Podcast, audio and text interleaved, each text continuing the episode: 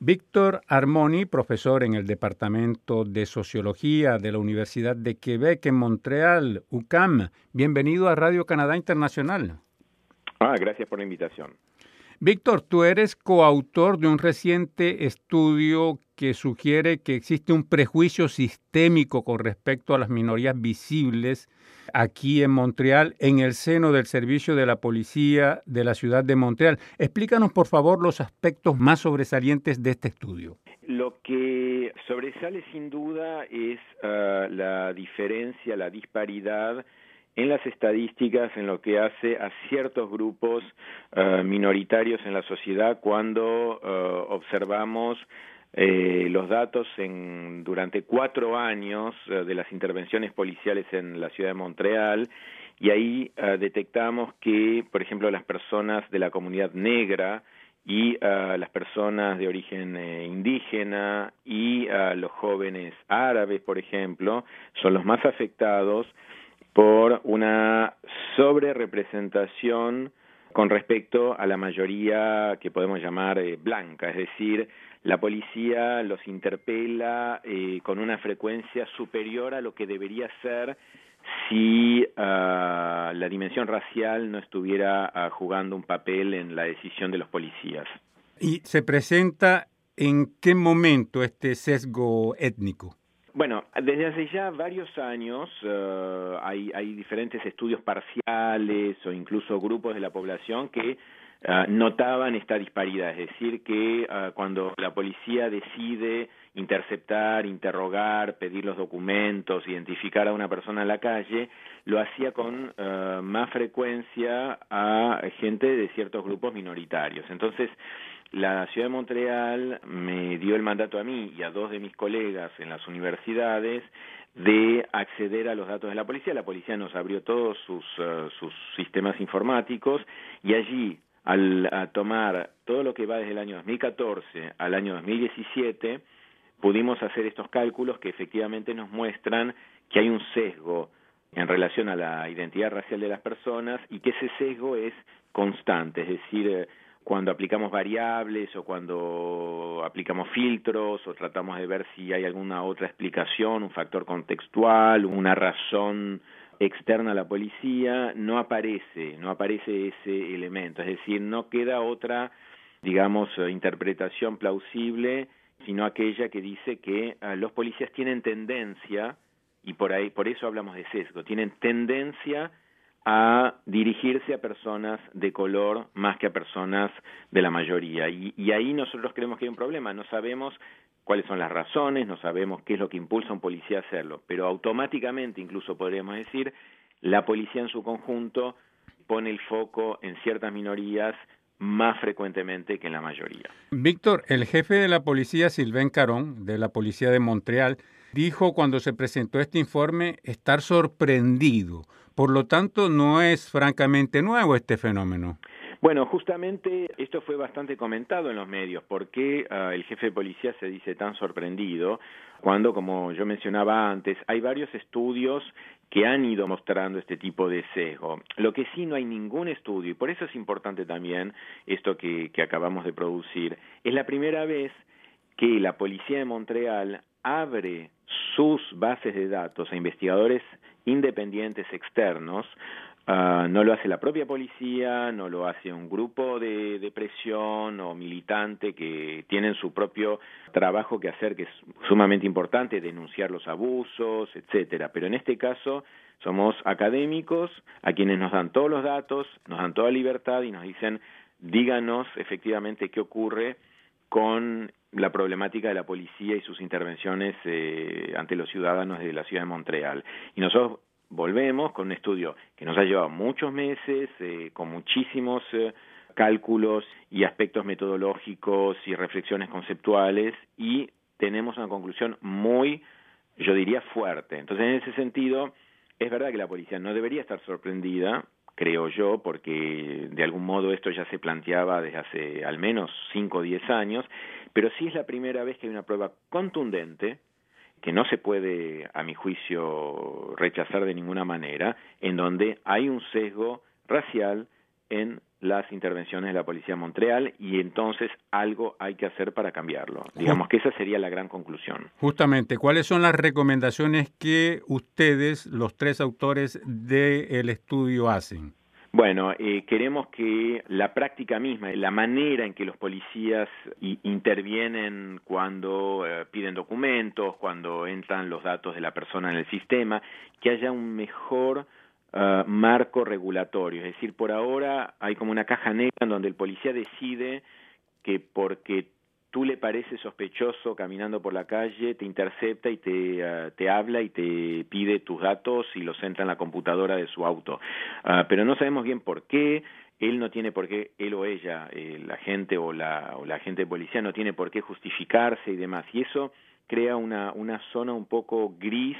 en cuanto a cuáles son los derechos del ciudadano, por qué el policía o la policía ejerce su autoridad de esa manera. Entonces queremos que el policía realmente, la institución, explique mejor y regule mejor y le diga a sus propios uh, miembros cómo todo esto tiene que hacerse en el respeto, en el mayor y máximo respeto de los derechos de cada uno, incluyendo la cuestión justamente del respeto de las minorías uh, raciales. Pero también recomendamos que se mejore la, la sensibilización y la educación y la formación de esos policías que entiendan mejor que a veces ellos mismos, sin la intención, pueden llevar a cabo una práctica, una,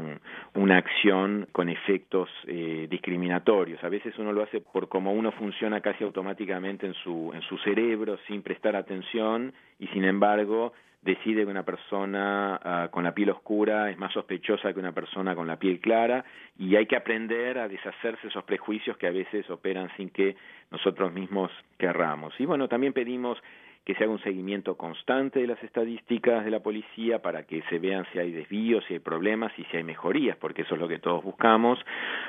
En fin, son recomendaciones algunas muy amplias, algunas que, que llevarán incluso años en ponerse en práctica, pero nos parece que son, eh, ahora que tenemos la prueba esta contundente, uh, insoslayables como próximas etapas en un proceso de mejora de la, de la calidad del servicio que ofrece la policía a sus ciudadanos. Y hay que decir, Víctor, que estas detenciones o intercepciones son arbitrarias. No es porque la persona esté alterando el orden público o que vaya manejando un automóvil a alta velocidad en zonas donde no debe. O sea, no es porque esté infringiendo la ley, poco importa el color de la piel. Exactamente, justamente nosotros hemos focalizado en lo que aquí se llaman interpelaciones, que es cuando uh, la policía decide, por alguna razón justamente que no es totalmente clara para nosotros, para el ciudadano que está de este lado de la operación, que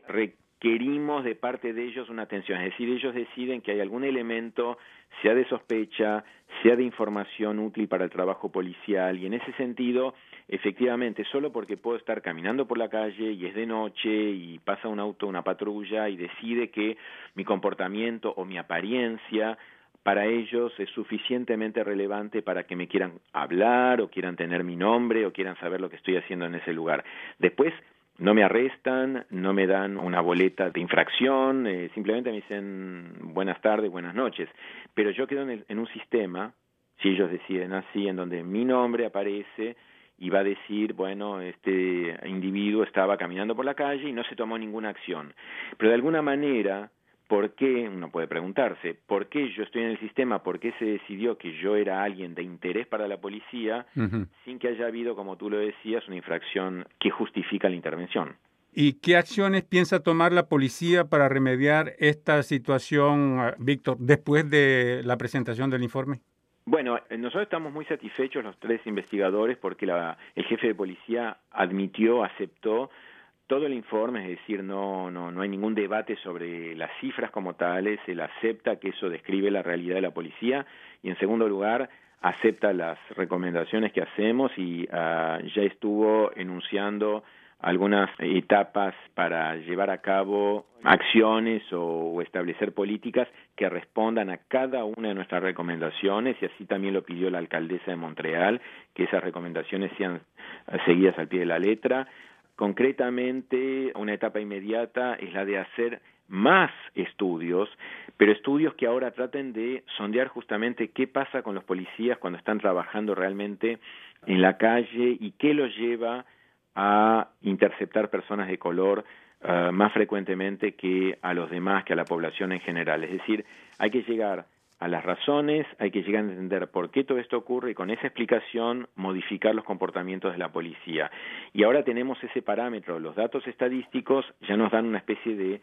foto de la situación. Si el año que viene las estadísticas mejoran, digamos, en el sentido que se reduce la disparidad entre personas eh, minoritarias y mayoritarias, podemos hablar de un progreso.